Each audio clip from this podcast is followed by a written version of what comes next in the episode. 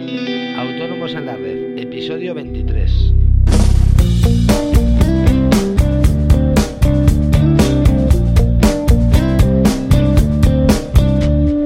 Muy buenos días y bienvenidos un martes más a Autónomos en la Red, el podcast en el que hablamos en 5 minutos de todas aquellas cosas que interesan a los autónomos.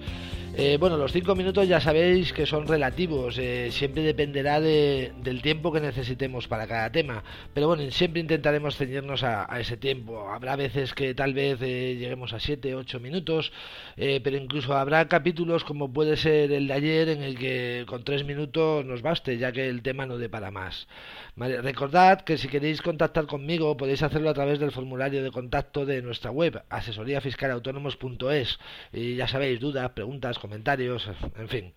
Eh, bueno, todos los empresarios, el tema de hoy... Eh, vamos a ver, es ceñirnos a, qué requisitos tiene que cumplir una factura. Eh, nosotros todos los, los, días recibimos cientos de facturas y hay un porcentaje, no sabría deciros cuál, pero bueno, es bastante digamos, elevado eh, de facturas que en verdad no cumplen los requisitos mínimos. Y, bueno, pues hemos pensado hacer este podcast para, para que os quede claro qué requisitos tiene que tener una factura para que pueda ser deducible. Eh, generalmente vamos a hablar de lo que son las facturas que recibimos, eh, pero bueno, son aplicables a nuestras propias facturas, evidentemente. como os decía, todos los empresarios y profesionales estamos obligados a expedir facturas por las entregas de bienes y prestaciones de servicios que realicemos en el desarrollo de nuestra actividad, eh, tanto si están sujetas a IVAs como, como si no lo están. Existen algunas excepciones, pero bueno, como os digo, hoy nos vamos a centrar en los requisitos que debe cumplir una factura para que sea deducible. Y bien, eh, los requisitos mínimos que debe contener una factura son los siguientes. Lo primero, tiene que llevar un número y en su caso eh, una serie. Aquí poniéndonos en el caso de nuestras facturas emitidas, el, sí hay que saber que el número de factura tiene que ser siempre correlativo, es decir, no se pueden emitir dos facturas eh, con el mismo número y serie.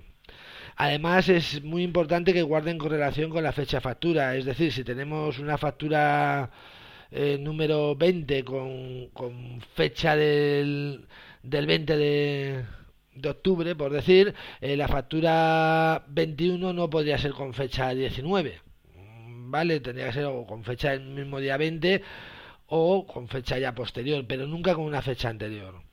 Eh, vale, eh, enlazando con esto, el segundo requisito que, tiene, que, que debe contener una factura es que lleve la fecha de la factura.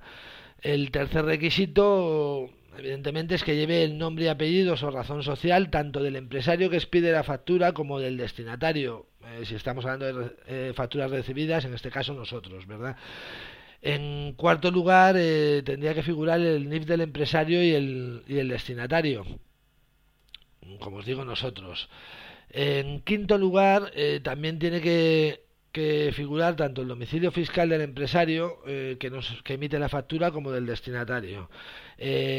Si el destinatario es una persona física eh, que no es empresario profesional, que es una venta a consumidor final, para entendernos, no sería obligatorio poner este dato.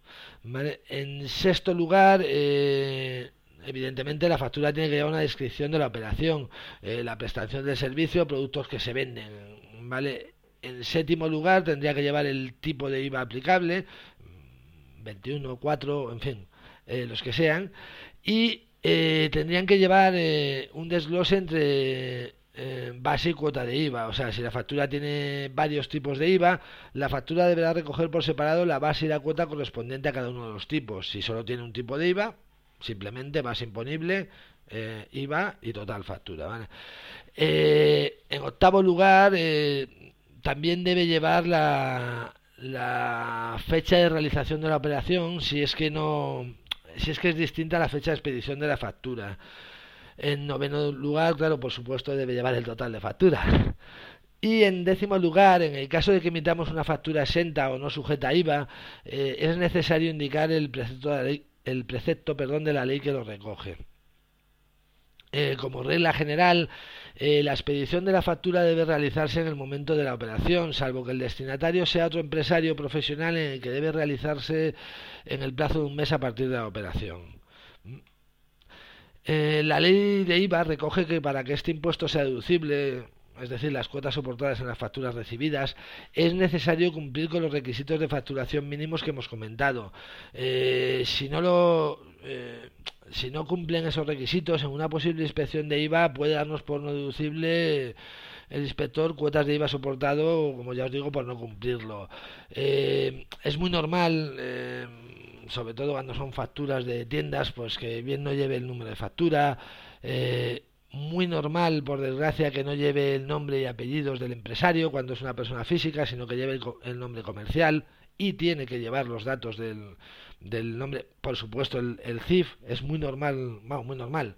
quiero decir, vemos muchas facturas que no llevan CIF eso automáticamente no vale para nada. Y el desglose de base IVA, como, como os digo, o sea, de base cuota, como os digo. Eh, yo desde luego mi consejo es que, que cada vez que pidáis una factura claro, ya no hablo de empresas grandes, eh, Telefónica, Vodafone, en fin, etcétera, sino esa, esa típica factura que pedimos en una tiendecita pequeña del barrio o tal, si la reviséis que contenga los datos para no, no encontrarnos con sorpresa luego en una inspección. Y bueno, eh, pues esto es todo por hoy. Eh, como siempre, espero que os haya gustado y os sirva de ayuda. si es así, recordad dejarme esa valoración de 5 estrellas en iTunes que me haréis un gran favor. Muchísimas gracias por estar al otro lado. Nos vemos mañana. Adiós.